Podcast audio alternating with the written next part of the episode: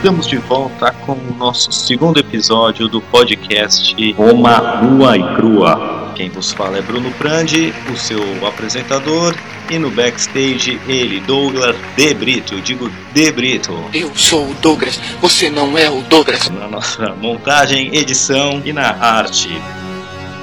Muito bem, pessoal. Semana passada vimos a origem da cidade, a fusão dos latinos e troianos, a lenda de Rômulo e Remo, o fraticídio de Rômulo e como ele vem a ser o primeiro rei de Roma.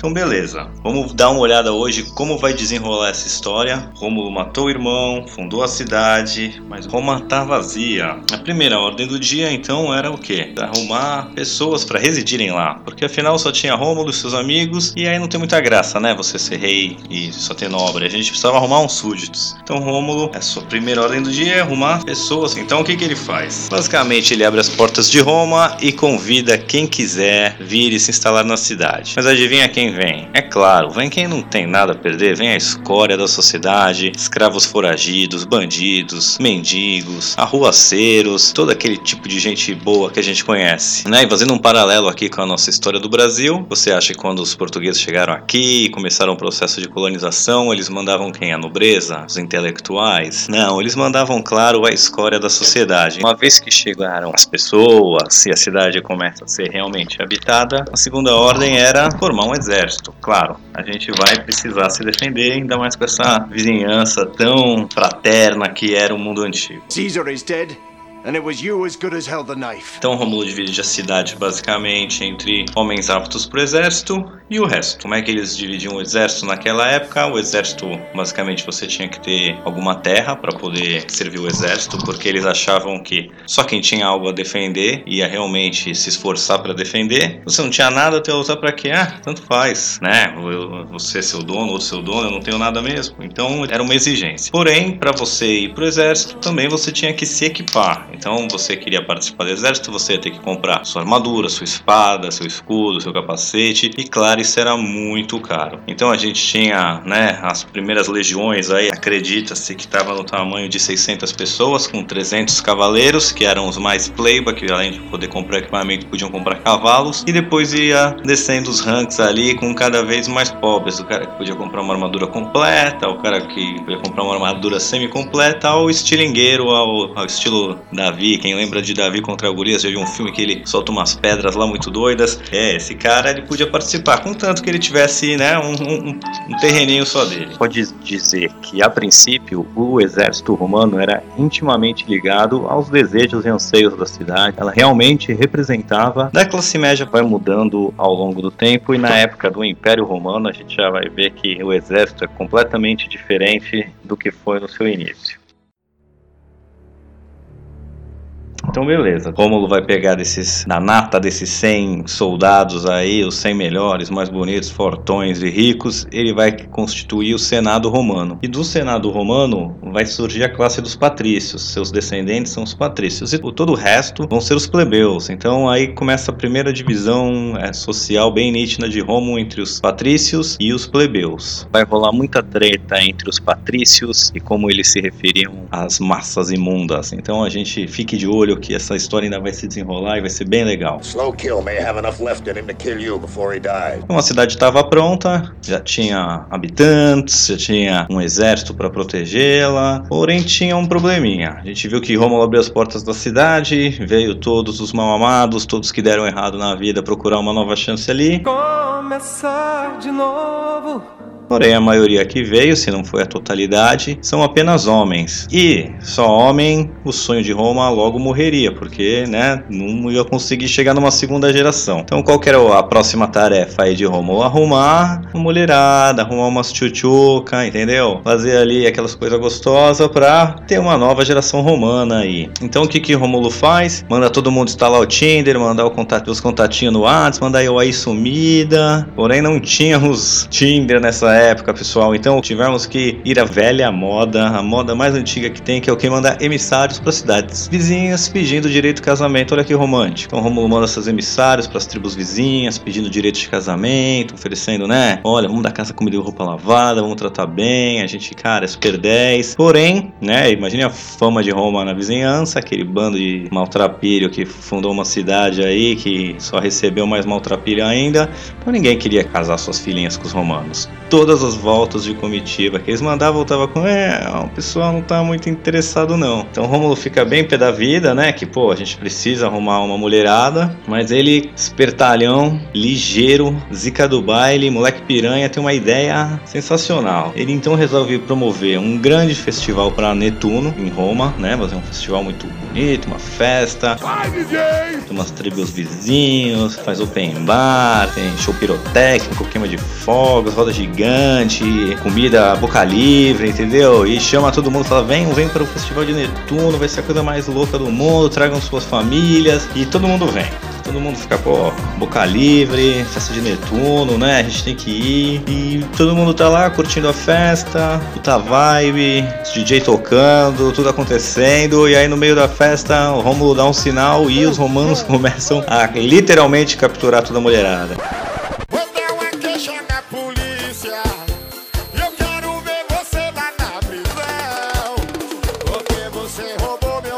Pegar na mão grande mesmo, pelo menos os mais bonitinha, né? Vai, vai, vem, vai tá presa. E começa, claro, expulsar geral. Então o resto da festa vai embora, fugindo, muito pé da vida com os romanos, amaldiçoando eles, xingando de todos os nomes. E a mulherada que fica pra trás, toda capturada, e imagina em choque, né? Você vai pra uma festa com a sua família e de repente uns loucos, te captura, te joga, sei lá, numa gaiola, não sei exatamente onde é que eles prenderam elas. E elas estão lá em choque, mas Rômulo vem com o seu lábio de mel, fala: Olha, mulherada, desculpa a nossa grosseria. A gente não queria que fosse dessa maneira, entendeu? A gente mandou as comitivas, a gente ofereceu presentes, mas ninguém quis casar vocês com a gente. A gente, pô, a gente quer amor, a gente aqui tem um, um coração de ouro, a gente vai tratar vocês super bem, hein? a gente até, pelo nosso, né, pecado desse sequestro, a gente tá atado pela honra a cuidar muito bem de vocês, tratar vocês melhor que qualquer um jamais trataria. E com essas palavras doces e com esse charme encantador, ele consegue convencer a mulherada de que, olha,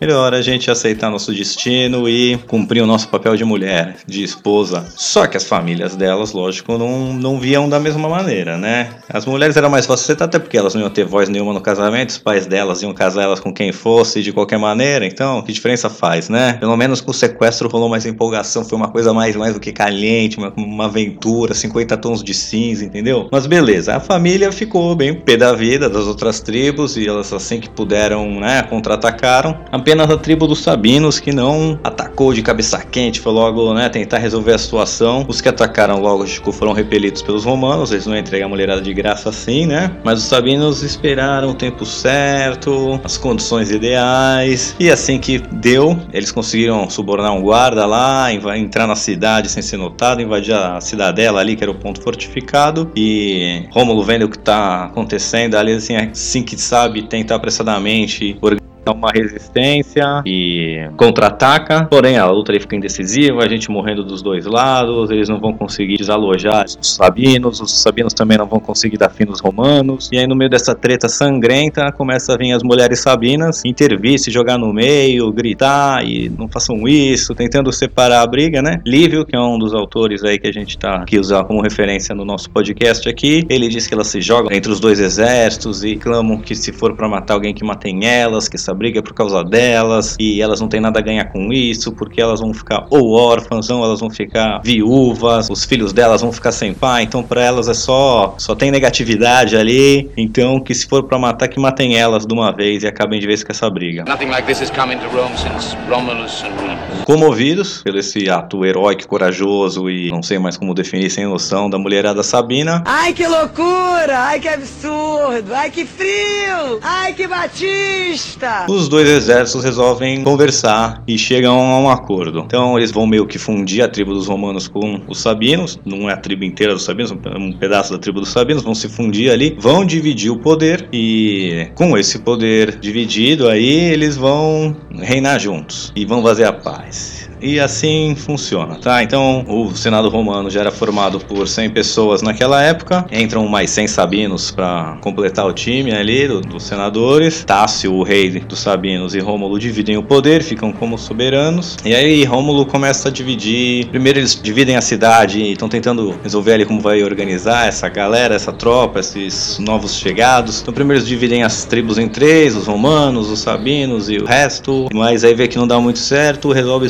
subdividir em 10 tribos. E cada uma dessas tribos vai ser batizada com o nome de uma das sabinas que foram abduzidas ali, que interviram na treta, se jogaram no meio, conseguiram acabar com, com a guerra. Então, em homenagem a elas, cada uma dessas tribos recebe o nome de uma dessas mulheres. E aí, para dividir o poder também, ou para dar para alguma representatividade popular, porque, claro, precisamos de representatividade popular, Rômulo cria a Assembleia do Povo, o Comitê Curiata, e aí onde essas assembleias votariam para eleger os magistrados, os oficiais, até mesmo discutir leis e tudo. Então, lógico, quem dominava o poder, o grosso poder era Rômulo e os senadores, porém as assembleias populares tinham voz, era uma, uma espécie de, de poder popular ali. Então, desde o começo aí de Roma, o povão já tinha alguma voz, não era um estado tão autocrático, ditatorial, mas era uma, uma coisa mais, mas todo mundo participa, apesar de ser uma monarquia. E mais ou menos nessa época, quando os sabinos e os romanos se juntam, as legiões romanas vão para um número que vão durar aí pro resto da sua história, que são cada legião com cerca aí de 5 mil homens, e agora é oficial, as legiões vão ter 5 mil homens daqui pra frente. Então a divisão de poder entre o Tácio, o rei Sabino e Rômulo vai durar aí uma cerca de uns 5 anos, porque não foi nenhuma treta interna, mas Tácio, por alguma razão que eu desconheço, ele insulta uma missão diplomática de Livinium. Mas assim, né, deixou os caras bem pé da vida mesmo. Não sei se ele tava se garantindo, eu sou amigo do Rômulo, o cara é filho de Marte, eu não sei o que passou na cabeça dele. Deixou os caras bem pé da vida, né? E um dia, quando o Tácio tá lá em Livinium, por uma cerimônia religiosa, um grupo ataca ele e mata ele. E aí Rômulo, nosso herói, mais uma vez vira o rei sozinho. E frustrado, chateado, infeliz com essa perda, ele faz absolutamente nada pra vingar o rei Tácio. Então Sabinos ainda bota uma pressão, pô, os caras mataram o rei, a gente precisa ir lá. Ele fala, pô, até iria, mas É que quero evitar a fadiga. Dor nas costas, parece que vai, vai chover, vamos deixar pra uma outra hora, dá uma enrolada lá e não faz nada, porque pra ele, né, coitado, ficou o rei sozinho, é uma dureza, mas tudo bem. Como ele controlava o exército, tudo, os sabinos já tinham 100 senadores, eles já tinham alguma forma de boa de poder ali, ficou por isso mesmo. Então, de novo, Rômulo fica o, o bom da boca ali, reinando sozinho, e nisso vão se passando 40 anos, onde os romanos aí vão com, com as tribos vizinhas, anexando umas, incorporando, mas nada muito grande, até a morte de Rômulo, né? Então tem mais 40 anos aí desde a, de Rômulo reassumir o poder sozinho até ele morrer, não acontece nada muito relevante, é, e como foi a sua morte é um mistério.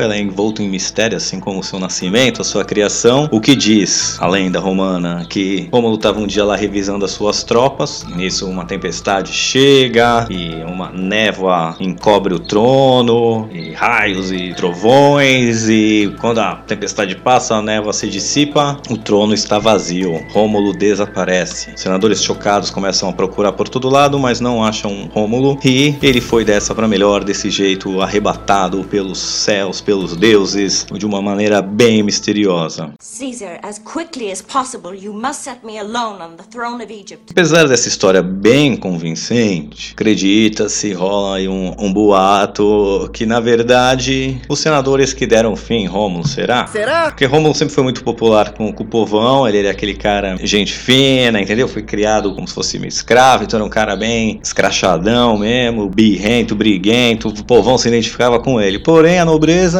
já não tinha esses mesmos bons olhos, lembrando que metade dela era Sabino e, né, que Rômulo meio que roubou as mulheres. Então a- a- rola um boato aí que foi os senadores que deram o fim nele, né?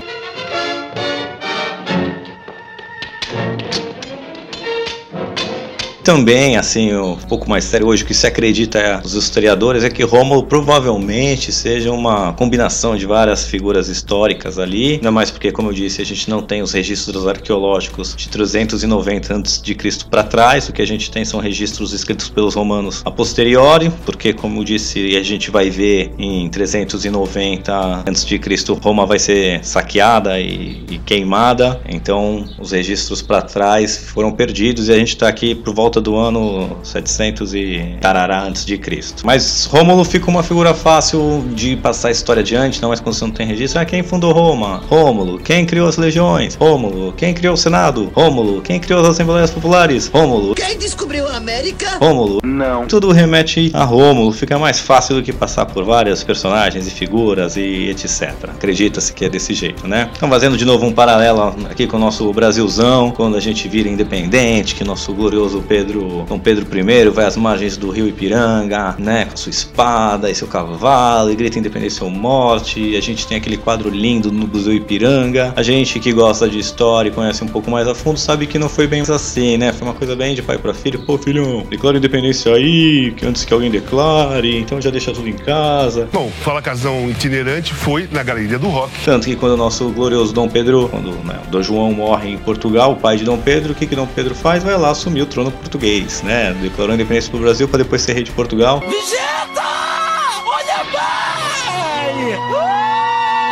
Então, acredita-se que, né, Rômulo também é uma história é, maquiada aí para ficar mais fácil de compreender. Mas a pergunta que não quer calar é se for para maquiar uma história, por que não fez uma história mais bonitinha? Como assim, cara? A história do cara que é criado por uma prostituta, mata o irmão, funda uma cidade só de maltrapilho, tem que sequestrar sua esposa, entendeu? Por que que não deixaram um pouquinho mais bonitinha? Mas a gente não sabe, mas é assim que a gente sabe do, do começo da criação de Roma até a morte de Rômulo. E é por aqui que a gente vai ficar hoje, pessoal. Então, no próximo episódio, a gente vai ver um pouco mais o lado espiritual de Roma, que floresce depois da morte de Rômulo, e conhecer o que muitos acreditam é o, o segundo personagem mais importante depois de Rômulo, que vai ser Numa. Numa folha qualquer eu desenho um sol amarelo. E aí Roma vai conhecer um tempo de relativa paz, vai desenvolver a sua religião e veremos isso na semana que vem. Fica com a gente que também vai ser uma história bem legal. Obrigado a todos e até a próxima semana. Tchau, tchau.